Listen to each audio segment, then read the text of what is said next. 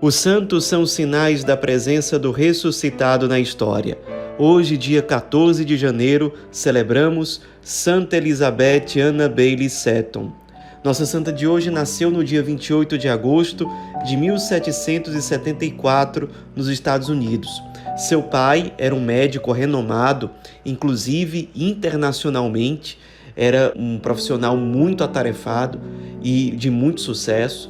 Sua mãe era filha de um pastor protestante, então Elizabeth foi criada como protestante, foi batizada numa igreja evangélica. Quando ela tinha apenas três anos de idade, sua mãe morreu. Ela passou a ser cuidada somente pelo pai, mas o pai, muito atarefado, acabou se tornando um pai muito ausente também. Não dava muita assistência a ela ela, por outro lado, foi uma fiel protestante muito empenhada, muito virtuosa, era muito fiel, por exemplo, na leitura da Bíblia, de poesias religiosas, era muito piedosa. Quando ela tinha 20 anos de idade, Elizabeth casou com um rapaz, também protestante, chamado William Seton, que era filho de um comerciante rico de Nova York. Os dois Tiveram quatro filhos ao total, dois meninos, duas meninas, e a família passou por uma série de dificuldades. A primeira delas foi a falência da firma de William. Então a família teve várias dificuldades financeiras. Pouco depois disso, William pegou uma tuberculose, então ficou gravemente enfermo. E foi uma época em que Elizabeth se dedicou ainda mais à oração. Sobre essa época, ela chegou a dizer: Pus-me a volver os olhos para o céu e me parece ser o único remédio.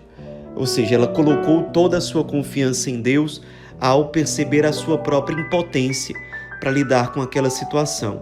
Nesse tempo também, o pai dela faleceu e uma família que era muito amiga de William os convidou para que ele fosse recuperar a saúde dele, junto com a família, na Itália. Era uma família italiana, família Felice, que morava na cidade de Livorno.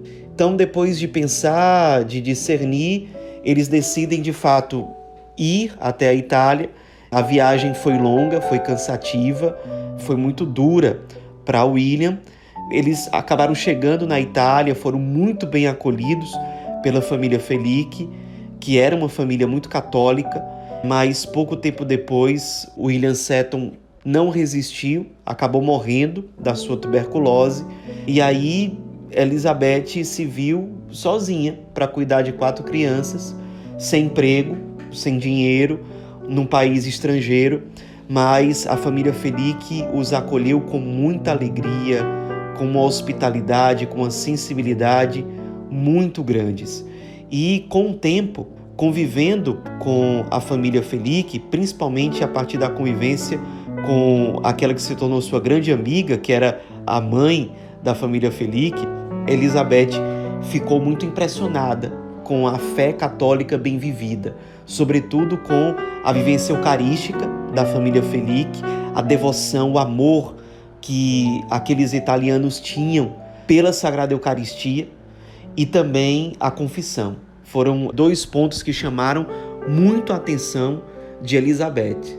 E depois, no segundo momento, a importância da Virgem Maria, ou seja, aos poucos, Elizabeth foi perdendo preconceitos que ela tinha em relação à fé católica e foi cada vez mais se convencendo de que ali estava a verdadeira fé, o caminho mais pleno para se levar uma pessoa à salvação. Depois de um tempo convivendo com a família Felique na Itália, ela decide voltar junto com os filhos para os Estados Unidos. Conversou com os seus parentes, com os amigos, sobre como ela estava encantada com a fé católica e a partir desse momento muitos passaram a tratá-la com desprezo. Era uma coisa que era muito comum nesse tempo.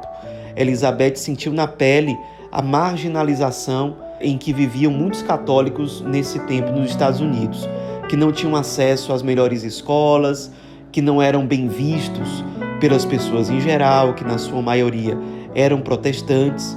Mas mesmo assim, mesmo com o desprezo de vários familiares, amigos de longa data, com certas perseguições, sem receber nem mesmo ajuda material para cuidar dos seus quatro filhos. Ela, mesmo assim, com 29 anos de idade, decidiu abraçar oficialmente e publicamente o catolicismo. E aí ela, em vez de se lamentar ou de se vitimizar pela sua condição de católica num ambiente que era hostil a ela e aos filhos, ela decidiu se unir a algumas outras mulheres católicas para fundar escolas paroquiais. Ou seja, a ideia dela era o seguinte: já que os nossos filhos católicos não têm acesso às boas escolas, então vamos criar as nossas próprias escolas pediu ajuda de alguns padres, pediu ajuda e orientação também do seu arcebispo, que era o arcebispo de Baltimore, e acompanhada pelo arcebispo, tendo a ajuda de alguns padres, ela, junto com essas outras mulheres católicas, começou a fundar várias escolas paroquiais. Aliás, as escolas paroquiais foram um dos grandes instrumentos de evangelização católica da história dos Estados Unidos. O catolicismo foi se espalhando pelos Estados Unidos, especialmente a partir dessas escolas que acolhiam crianças pobres.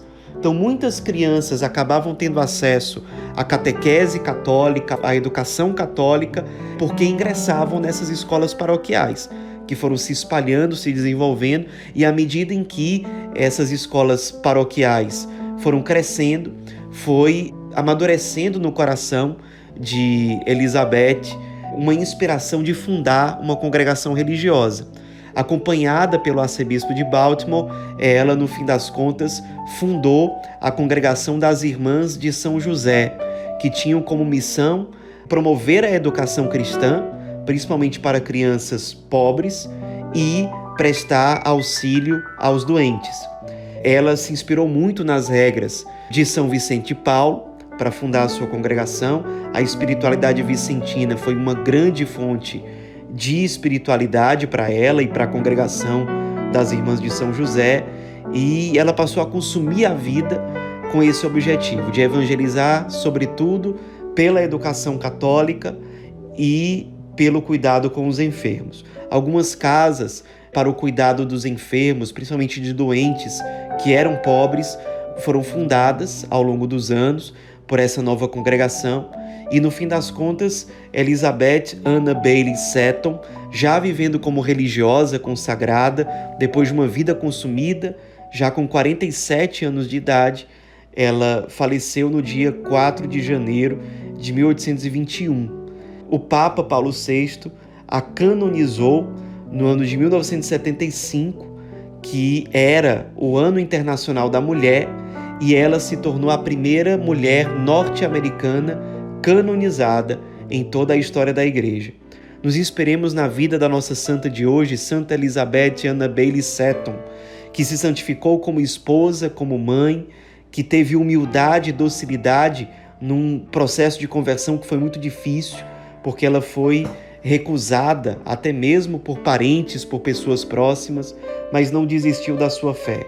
Foi fiel no cuidado com seus filhos, mesmo na pobreza, mesmo com a perda do marido, mesmo com as dificuldades, foi aprofundando a sua fé e se santificou especialmente no serviço à educação das crianças e no cuidado dos doentes. Nos inspiremos para que nós também sejamos resposta.